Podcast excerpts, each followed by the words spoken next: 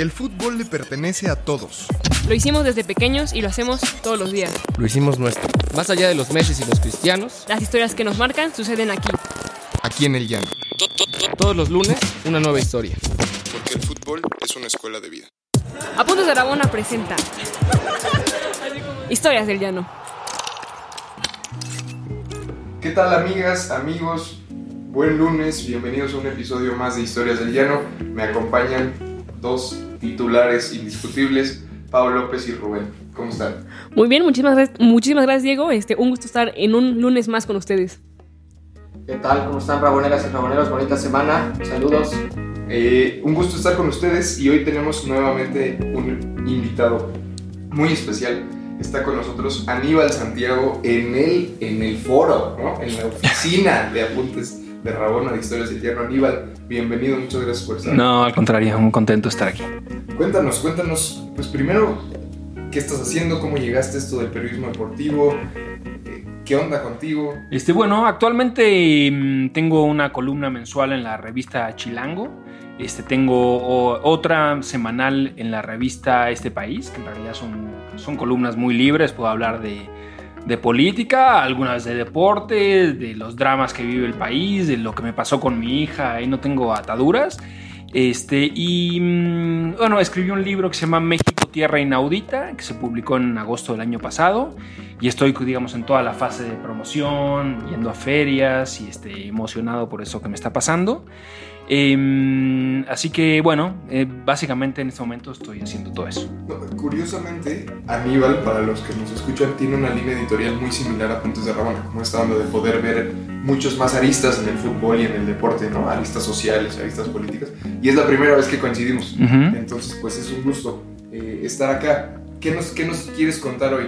Bueno, quizá este, algo interesante que a mí, en realidad, el fútbol llanero me abrió la posibilidad de ser periodista. Estoy hablando de tiempos milenarios, más o menos estoy hablando de 1996. Ah, no es, no es tan milenario, Bueno, tampoco ustedes nos... todavía no nacían, eh, No, sí, sí. eran unos bebés de pecho. Este, en esa época yo estudiaba en la Facultad de Ciencias Políticas en la UNAM y una tarde quería ir con mi novia al cine y como en esa época no existía el internet, había una pequeña hemeroteca en la facultad y entonces este, me dice, bueno, vamos a la hemeroteca a ver, que, a ver la cartelera en el periódico. Nos subimos y ab- abrimos el periódico Reforma y empezamos a ver las películas y se dio cuenta que abajo de la cartelera había un cuadrito que decía, ¿quieres ser reportero? Este, ven al periódico y no sé qué, este, algo así como te tenemos una sorpresa, si estás en séptimo octavo semestre. Y entonces me dijo, mira esto, me dijo, Patricia se, llama. Me dijo, mira esto, esta convocatoria. Este, total que eh, le dije, no, Patricia, pero pues, queremos ir al cine. Si voy a esto, este, pues ya no vamos a ir al cine. Me dijo, aprovecha, es el- era el último día de la convocatoria. Y fuimos y se trataba una especie de curso que daba el Reforma para entender un poco el manual de estilo del periódico. Y en realidad era un curso de reclutamiento. Eh, cuando yo llegué había, no te exagero, estaba hasta el metro Zapata la fila de chavos que querían ir al curso, pero finalmente tuvimos paciencia, me acompañó, entré a la entrevista, eh, me quedé en el curso, me llamaron, éramos, eh, solo seleccionaban a 12 y, me llamaron, y en ese momento hice el curso, cuando terminó el curso, me, se enteraron que yo estaba haciendo mi tesis de licenciatura sobre el nacimiento del periodismo deportivo en México en el siglo XIX, entre 1882 y 1897, en el Porfiriato. Y justo estaba el Grupo Reforma a punto de abrir el periódico Metro, que era un periódico, digamos, este, pues, sensacionalista, fuerte para las clases populares, que se iba a ocupar de eh, todo, de todas las fuentes noticiosas de las que Reforma no se ocupaba. Una de ellas era la deportiva y entonces iban a cubrir los, deportes que no cubrían, eh, que no cubría Reforma. Lucha libre, box nacional y fútbol llanero. Tuvieron la idea de cubrir semanalmente fútbol llanero. Entonces me ofrecieron, me dijeron, oye, Anil, sabemos lo de tu tesis, ¿por qué no te lanzas a cubrir esas fuentes? Pues yo tenía 23 años, no tenía mucho glamour, digamos, ser reportero de eso era como en la escala, era lo más bajo que uno, a lo que uno podía aspirar en Reforma. Pero dije que sí. Y, eh, y bueno, y me acuerdo que, digamos que yo me, me intenté antes, antes de empezar, intenté cultivarme, ¿no? Me iba a la Biblioteca Nacional ahí en CEU a buscar libros de, de lucha libre y de box. Por supuesto, de fútbol llanero no había nada que documentarse. Este, y Luis, intenté hacerlo con mucho rigor y cuando iba a la arena Coliseo a cubrir, hacía cosas como intentaba ser muy, muy técnico a la manera de escribir y tomármelo muy en serio, lo mismo el boxeo, de lo que yo no sabía nada. Y cometí el error de querer ser muy serio en el fútbol, mis coberturas en el fútbol llanero. Entonces me tomaba muy en serio todo y hacía como muchas estadísticas, tiros a gol, y, este, y hablaba con mucha precisión de las jugadas y eran crónicas casi muy científicas. Y siento que, eh, eh, digamos que ahí estaba perdiendo a la gente. Y María Luisa Díaz de León, que era mi jefa en ese momento, me dijo, Aníbal, no nos sirve de nada hacer crónicas tan rigurosas de algo que es tan maravilloso. Me dijo, intenta, más allá de quién ganó o quién, eh, quién perdió, encontrar semana a semana las historias alternas.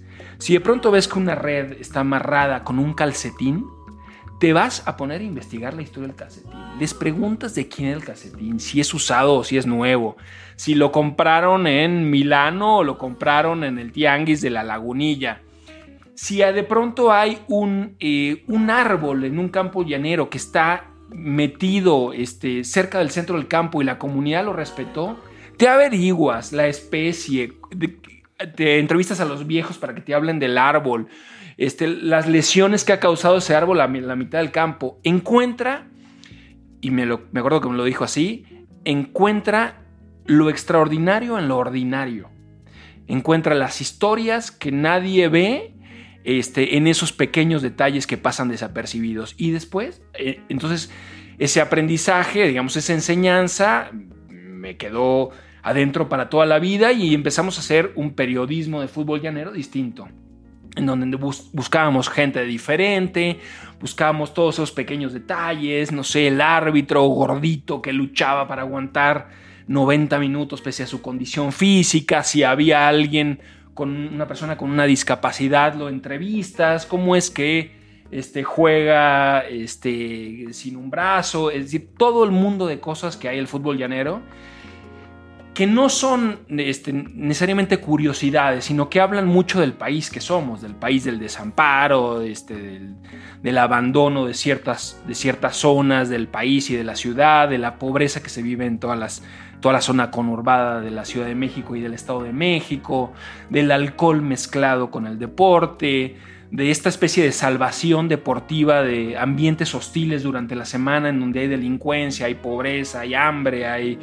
Y bueno, y el fútbol es un pequeño paraíso de dos horas en donde la gente se alegra y se pelea y lucha y se enfrenta a la porra rival y este, en fin, como una especie de carnaval dominical que, que, integraba mucha alegría, ¿no? Y bueno, y esa fue, eso fue mi primer, mis primeras coberturas. Estamos hablando este, de hace este, muchísimo tiempo y a lo largo de mi carrera he intentado eso, ¿no? Como siempre, ¿qué puedo ver que los otros periodistas no vean? ¿Y qué, dónde puedo encontrar las maravillas en donde aparentemente no hay nada? Oye, no manches, qué Bueno, y hablando de esto, yo ¿cuál fue la nota que escribiste del llano que más te gustó? O sea, ¿qué fue lo que viste que dijiste, esto es completamente justo, ¿no? Maravilloso, fuera de lo normal y que tengo que escribir de esto. Pues, por ejemplo, me acuerdo mucho, ya hay muchas cosas que tengo borradas. Estoy hablando de 97, 7, 17, son 22 años ya. Este, pero me acuerdo que alguna vez hubo una batalla campal brutal en algún campo de Iztapalapa donde se agarraron con palos y, se destruyeron, la gente, muchos jugadores sangraron, en fin. Pero había un pequeño espacio en la sección que aparecía todos los martes, porque el lunes salían los resultados del fútbol profesional y el martes Metro le daba dos planas enteras a dos partidos llaneros. Y tenía un pequeño recuadro que se llamaba eh, Crack de Tierra. Entonces yo elegía al mejor jugador crack de tierra. Entonces yo elegía al mejor jugador contaba por qué fue el mejor de los 22 y hacía una pequeña entrevista sobre su historia. Y me acuerdo mucho que después de esa batalla campal terrible, este, hubo un jugador que perdió los dientes frontales. Estaba sangrando sin los dientes frontales. Y este. Y se acercó a mí y me dijo: ¿Tú eres el de Metro? Sí. Y me dijo, me dijo, dame el crack de tierra. Sangrando de la boca. Este, y ahí, eh, este. Entonces lo entrevisté ahí de lo que había pasado, en fin, de todo eso. Y al final bueno, le pregunté su nombre y me dijo, este me llamo tal y tal, y ya sabes, los cuates que estaban al lado, al lado le dijeron, bueno, pero por favor bautízalo como el Sindientín. Entonces quedó, no sé, Juan Pérez el Sindientín, crack de tierra de aquel partido. Esa fue una anécdota muy bonita porque aparte fue un reconocimiento de que nos estaban empezando a identificar en el llano, que era un área deportiva completamente despreciada por los medios de comunicación. ¿no? Totalmente, y justo, además de que me parece increíble lo que nos cuentas y de verdad me apasiona como este, esta cobertura a un deporte tan bello como el fútbol llevado a lo más democrático que es el llano. ¿no? Ujú. Eh, ¿Qué liga era? Un poco porque uno dice llano y uno dice pues 3.000 canchas en México, ¿no? O sea... ¿o Y- qué- qué- Híjole, qué me parece, es? había una colonia a la que no, ya no me acuerdo bien, pero me, me acuerdo que había una colonia, creo que era Parajes Buenavista en Iztapalapa, habría que buscar. Este, no, siento que era por esa zona, por Metro, metro Atlalilco, o sea, por, por Ermita, en una zona muy, muy dura, con mucha violencia, muy brava. Ese era uno de mis lugares favoritos, porque ahí las historias que aparecían eran, eran fantásticas. Este, mm, ¿Tú te lanzabas solo? Yo me lanzaba normalmente con un, con dos, con uno de los fotos fotógrafos, uno que está haciendo una cosa maravillosa, se llama Pablo Salazar, que ahora se ha vuelto especialista en, en fotoreportajes sobre los pájaros de la Ciudad de México, que, que hacen nidos entre los postes, entre los cables, este, y hace maravillas. Y otro fotógrafo buenísimo también, que se llama Edgar Medel, que increíblemente 22 años después sigue cubriendo fútbol llanero en el periódico Metro. Wow. Sí, wow. sí. No, estoy, estoy, justo estoy maravillado. Ya es un personaje al que ustedes tienen que llamar, a Edgar Medel, porque él se sabe todas las historias que ustedes puedan. Nos estás dando la mina de oro. Sí, ahí está, Edgar, y lo va a hacer con mucho gusto. Hace, hace poco, justo vi un- una historia que hiciste eh, donde contabas un crack de Iztapalapa. Ujú. Un crack, un señor, no me acuerdo del nombre, pero un señor que usaba gorrita y que creo que tenía El pollo. 70 años y seguía jugando. Ajá. Y como en esta idea de, del fútbol me da identidad y me da sentido vital, ¿no? O sea, yo me dedico a esperar el fin de semana para jugar. ¿Cuántas de esas historias, qué otras de esas historias recuerdas o que nos puedas contar de este pollo o de, alguna que te haya marcado a ti que dijeras, qué impresión, esto es México? Bueno, hicimos una ahora para en Deporte Inaudito, donde estuve casi tres años haciendo semana a semana este tipo de historias en imagen televisión. Hicimos una sobre los técnicos del llano. Salió muy divertida porque ah, intentamos como indagar qué hay técnicamente, qué conocimientos técnicos hay en todos estos entrenadores que van semana a semana. Entonces salió una cosa muy divertida, este, muy humorística involuntariamente, en donde vemos su pasión y vemos que saben de fútbol y hablan de relevos y entienden mucho de cómo se mueve, de cómo se mueven los jugadores en el campo. También de sus influencias, ¿no? La influencia de la Volpe o, o- me acuerdo más bien de la Volpe, del, del Ojitos Mesa, este... Crack, crack, el ojitos me El Ojitos Mesa, sí. Este. e- y justamente cuando hicimos esa historia de los técnicos del llano, en una de las. O sea, fuimos a un campo y vimos a un señor que, que usaba boina, flaquito, muy mayor, jugando fútbol llanero con una velocidad y una destreza. Nos impactó. Ojalá yo llegara a los 70 en esa condición física y con esa lucidez. Y después Quizá un año después yo dije, esa historia, esa historia se me fue. No le pedí ningún dato y empecé a indagar, indagar, indagar. Y di con el pollo de Iztapalapa, un jugador legendario, un, un- un hombre mayor, entrañable, este, que, que nos ayudó a hacer una pieza preciosa. Increíblemente, y aparte lo pueden ustedes cotejar y ahí les mandé el link. La historia nace en esta misma calle de la colonia Ectipan. Cuando esta colonia eran campos llaneros y él cuenta como había campos llaneros hasta el Walmart, digamos. Este, en esta misma calle se crió se crió el pollo y aquí empezó a jugar fútbol llanero y bueno, ya la vida lo llevó a una colonia no tan aristocrática como esta, sino a Iztapalapa. ¿no?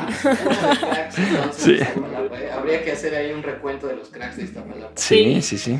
Qué fuerte. ¿Cómo ves, Pau? ¿Cómo No, ves? está cañón. O sea, al final, bueno, a mí me da curiosidad. eh, en todas tus historias del, del llano te tocó ver chavas jugando. O sea, no sé si en ese momento, no sé, como por, por ejemplo la historia de Maribel que se vestía de, de, de hombre para jugar. O sea, no sé si sea algo que justo date de hace justo 22, 20, 20, 25 años. Eh, mira, yo creo que a mediados de los 90 el fútbol femenino en México estaba mm, luchando por ganarse un lugar. Híjole, eh, estaba esta jugadora que había jugado en Estados Unidos y que aquí ya había, estaba como abriendo terreno, ahora se me fue el nombre. Este, Mónica Ocampo jugó en Estados Unidos. a ella puede ser Mónica Ocampo, eh, que como que estaba intentando poner escuelas. El llano, yo me acuerdo haber cubierto como unas tres finales femeniles, pero el papel de la mujer, este, y ahí sí, tristemente, era más bien de llevar las naranjas, de preparar la comida, de llevar a los niños, a los bebés, a los hijos de los jugadores, a colocar las sombrillas en ese sol, así, sol del Sahara que cae en los campos llaneros, digamos, acompañando mucho a, mucho a los jugadores llaneros, pero digamos que yo vi poco protagonismo deportivo, ¿no? Ya. Yo te tengo otra pregunta. Eh, mencionaste que la relación con el alcohol es interesante, porque, porque yo algunas veces que he ido a algunas canchas al velódromo y ahí como también llaneras de tierra, el alcohol es súper importante porque empiezas a chupar desde empezando el partido, en el medio tiempo, al final del partido, y te sigues, ¿no? O sea, es como un tema muy de, de un rito. O sea, venimos no solo a jugar, sino a agarrar la, la pachanga. Sí, sí, sí. Ya es muy probable que en el medio tiempo ya se vea el alcohol y están las caguamas. Y después, sí, después cuando acaba el partido quedan los campos y, y quedan ahí los cascos muertos, ¿no? El- como que los vestigios de la peda. Este, es, es muy impresionante y bueno, habla mucho de, de- de- de las tradiciones y los conflictos que tiene nuestro país, en donde el alcohol está muy metido en todos, no solo en el ámbito deportivo, en todos los ámbitos, y bueno, el fútbol llanero, ni hablar. Y eso, claro que incluso, pues hay panzas que están desarrolladas con el alcohol, y claro, después se vuelve mucho más difícil correr, o sea, porque, bueno, los hombres están cargando pues esos vientres que difícilmente te permiten ser muy, muy atlético, ¿no? Sí, bueno, aquí tenemos a una, a una mujer profesional, pero, pero, pero sí, nosotros, bueno, a mí nunca me ha importado mucho eso. Eh, pero sí es interesante, como dices, este, este fútbol llanero como un paraíso que puede alejar, ¿no? Aunque sea momentáneamente de, pues, de distintas cuestiones sociales, ¿no? Eh, quizá lo más interesante sería preguntarte, eh, ¿sientes que de verdad, por ejemplo, una cancha llanera en un espacio conflictivo puede traer algún tipo de solución eh, social?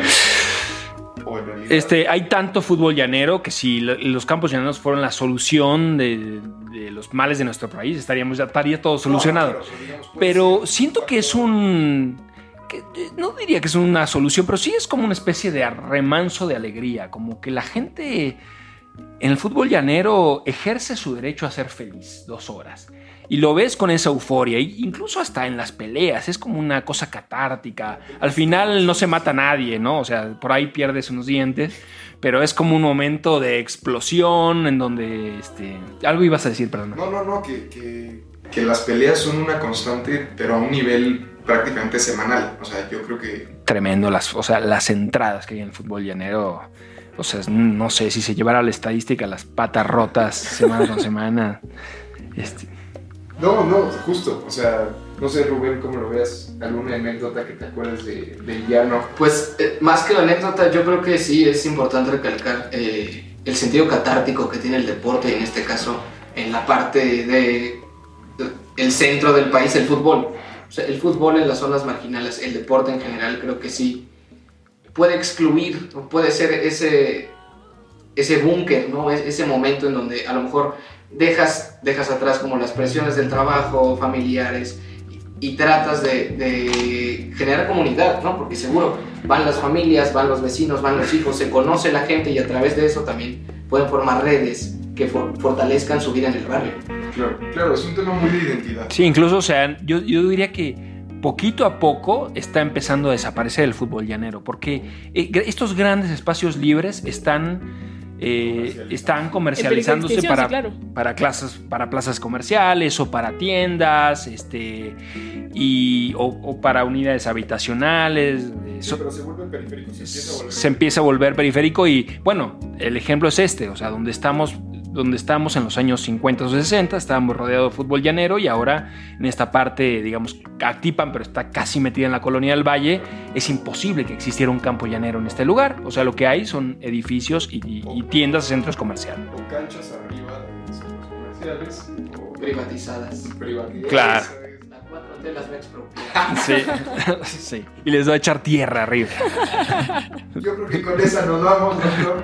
Aníbal, muchas gracias por estar aquí. Muchas gracias por venir. Es tu casa. Bueno, no, muchísimas gracias, muy, muy divertido, interesante. podcast justo Historias del Llano pretende ser algo pues distinto, ¿no? Decirle a la gente que estamos echando unas chelas y que nos la estamos pasando muy bien y que si quieren contar su historia, adelante. Pau, Bueno, yo solo afirmo que yo no estoy tomando ninguna chela. Club Pachuca, no crean. Ah, este, sí, no, no. Y pues bueno, muchísimas gracias por eh, estar aquí. Buen lunes. Y un gustazo como siempre. Muchas gracias, Aníbal. No, gracias, gracias a ustedes. Gracias, Aníbal. Hasta luego. Saludos. nos vamos, gracias. Chao. Bye. ¿Quieres más historias? Síguenos en todas nuestras redes sociales como Apuntes de Rabona para ver el mundo desde el fútbol.